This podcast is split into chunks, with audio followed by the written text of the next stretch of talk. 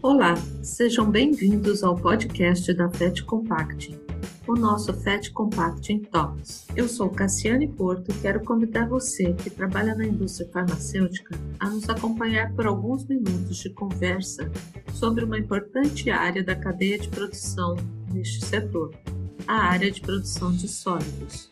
Hoje, quem vai nos ajudar a fazer esse podcast é o professor doutor Humberto Ferraz, farmacêutico, coordenador do Laboratório de Desenvolvimento e Inovação do DENFAR na USP.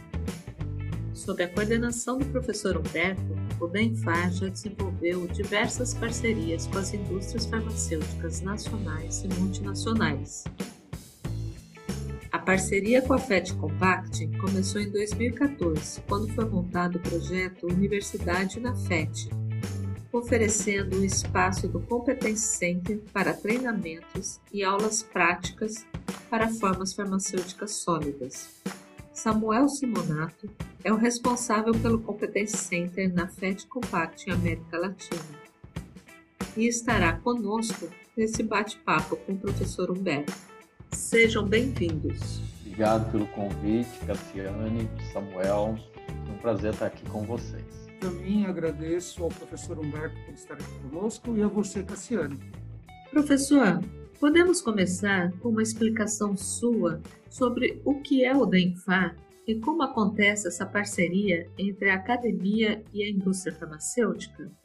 O DENFAR ele, ele é, um, é um laboratório né, que está completando 11 anos esse ano, né, e que uh, foi criado com base na minha experiência, né, para exatamente interagir com as indústrias farmacêuticas. Então, é, esse é o objetivo do DENFAR, exatamente trabalhar, colaborar com as indústrias e tocar os nossos projetos de pesquisa de uma forma diferente. Né? Nós tocamos as nossas pesquisas com mais com os recursos privados do que com recursos públicos. Né? O laboratório tem uma, uma grande infraestrutura. Hoje nós somos 27 pessoas trabalhando no laboratório. Uh, e tudo isso mantido majoritariamente com recursos privados. Né?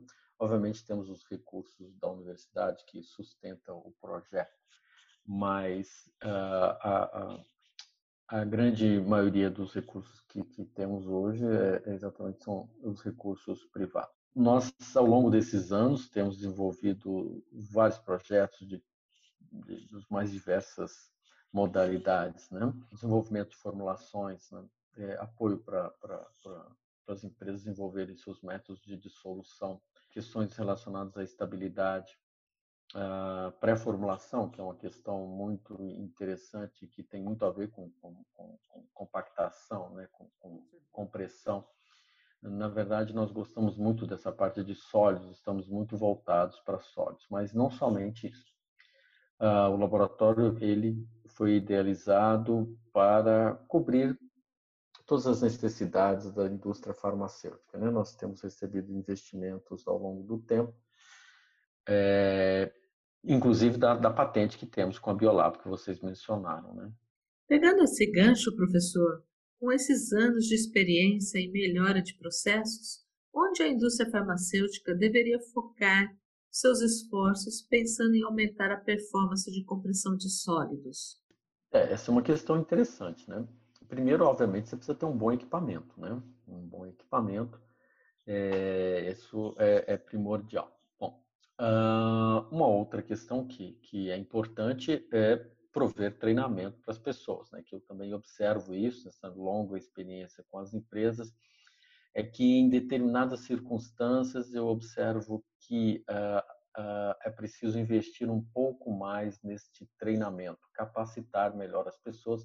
Nós sabemos que, que a indústria farmacêutica é um setor da economia que é, envolve autoconhecimento, alto no sentido de elevado, né? elevado conhecimento.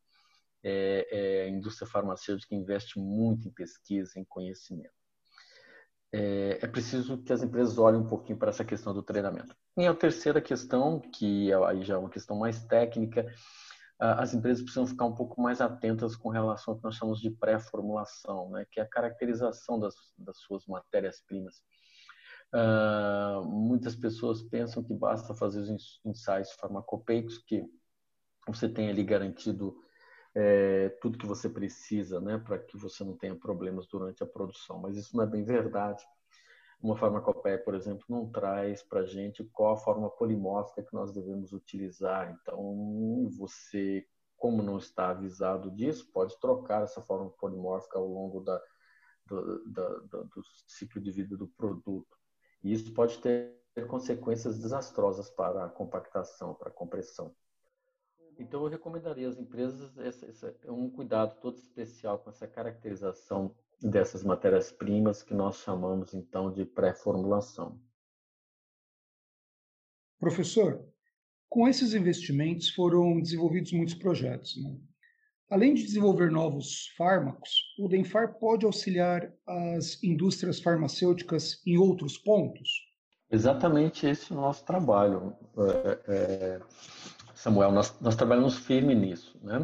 Nós temos um conjunto de equipamentos para caracterização dessas matérias-primas que nos auxiliam bastante a entender o que, que aconteceu. Porque eu diria, Samuel, que não é exatamente um problema de formulação, porque é interessante, muito interessante esse seu exemplo, né? que é bastante comum. Você tinha uma formulação, às vezes, que funcionava muito bem, mas num determinado momento ali, num, né, a partir de um certo período de tempo qualquer, isso parou de funcionar. Você não consegue mais, você tem que ir aos extremos da máquina de comprimir, mesmo assim você não consegue chegar lá. O que, que mudou? O que, que mudou? Em geral, o que mudou, o que é, a mudança principal é das características da matéria-prima. Por exemplo, se você tinha um cristal, você sempre comprimiu um cristal em formato de prisma. Perfeito, a máquina funcionava bem e tal. Houve uma mudança de fornecedor de matéria-prima ou mesmo o próprio fornecedor, né? que da sua matéria-prima, ele alterando lá os seus processos, aumentando a escala de produção daquela matéria-prima, enfim, algumas modificações que ele promoveu, ele passou a produzir um, um, um, cristal em formato de agulha. Ora, Samuel, os cristais em formato de agulha são muito mais difíceis de comprimir. Com certeza. Então, a formulação é rigorosamente a mesma, só que agora você não consegue mais fazer comprimidos, mesmo indo ao limite da máquina de comprimir. Então, o que, que tem que ser feito? É, você tem que fazer um trabalho de investigação e verificar em que momento esse cristal, que era ali no formato prismático, passou a ser cristal de formato de agulha. Né? E nós temos que criar, então, uma especificação que nós vamos receber somente o cristal em formato de prisma. O cristal em formato de agulha, se chegar na empresa, ele tem que ser, é, ele não pode entrar na linha de produção, porque senão vai se repetir o problema. Então, por isso que quando você está formulando, você tem que trabalhar todas essas características, fazer um excelente trabalho de pré-formulação para ficar bem determinado o que você quer e o que você não quer. Porque esse cristal em formato de agulha que estamos citando aqui, por exemplo, ele tem que ser evitado na empresa. Perfeito. Eu, eu vejo também é, como do lado do equipamento, né, falando que temos 300 parâmetros para para ser explorado no nosso processo. E, então, tem muito recurso, muita coisa para chegarmos lá. Mas nos deparamos com essas situações uma certa frequência. Muito bom saber que tem esse, esse apoio mais científico para poder resolver essas questões. Aproveitando aqui, você trouxe a, a universidade para a FET, né? E nossa parceria já perdura alguns anos. Então, vale a pena aqui ressaltar o nosso agradecimento por sempre trazer a, a USP e os seus alunos aqui. Um dos objetivos do, do laboratório, Samuel, é exatamente esse: treinar recursos humanos em alto nível. Né? Então, nós desejamos muito essa questão de poder ir às empresas, né? essa, essa nosso trabalho com a FET, levar o pessoal até a FET e o pessoal poder conhecer um, equipamento desse nível, isso é muito importante para nós, porque a equipe tem que ser altamente qualificada, porque a ideia é que é, uma pessoa treinada no DENFAR, ela tenha condições de atuar em qualquer setor na indústria farmacêutica, né? ou na pesquisa também, se ela bem entender. Mas eu entendo, Samuel, que para os próximos anos é muito mais é, factível que essas pessoas de alto nível elas vão para as indústrias farmacêuticas do que para a, a, a pesquisa é, ou a, a, sala de aula na universidade, né? Porque os recursos, é, as universidades elas estão bem achatadas, é, não há mais é, recursos para expansão, né? o que é, é, grave, porque a população não para de crescer, mas a universidade cada dia tem menos recursos. Né? Então, as oportunidades nas, nas, nas, universidades elas estão minguando. Ao contrário, né, eu vejo que as indústrias elas precisam cada vez mais de conhecimento, conhecimento de alto nível, né? treinar, capacitar melhor o seu pessoal, né? Ter um, um, um, gente também com a visão mais de ciência, né? Porque inclusive no novo conceito de Quality by Design, né? O Quality by Design é a aplicação da ciência na produção. Então, é, é, esses, esses, recursos eles são importantes, recursos humanos de alto nível são importantes. Então, o DENFAR tem essa missão, sim, né? De formar a gente. A FET também acredita que o caminho da excelência está sempre embasado na ciência em conjunto com a tecnologia e na capacitação do indivíduo e no seu aperfeiçoamento constante. O cliente FET Compacting pode contar com uma série de treinamentos sobre compressão, pois sabemos a complexidade desse assunto e suas inúmeras variáveis. Professor, o senhor poderia complementar a sua opinião sobre essa interação entre FET e universidade? É, então, é, nós estamos muito orgulhosos dessa, dessa, dessa interação, dessa oportunidade com a FET, né?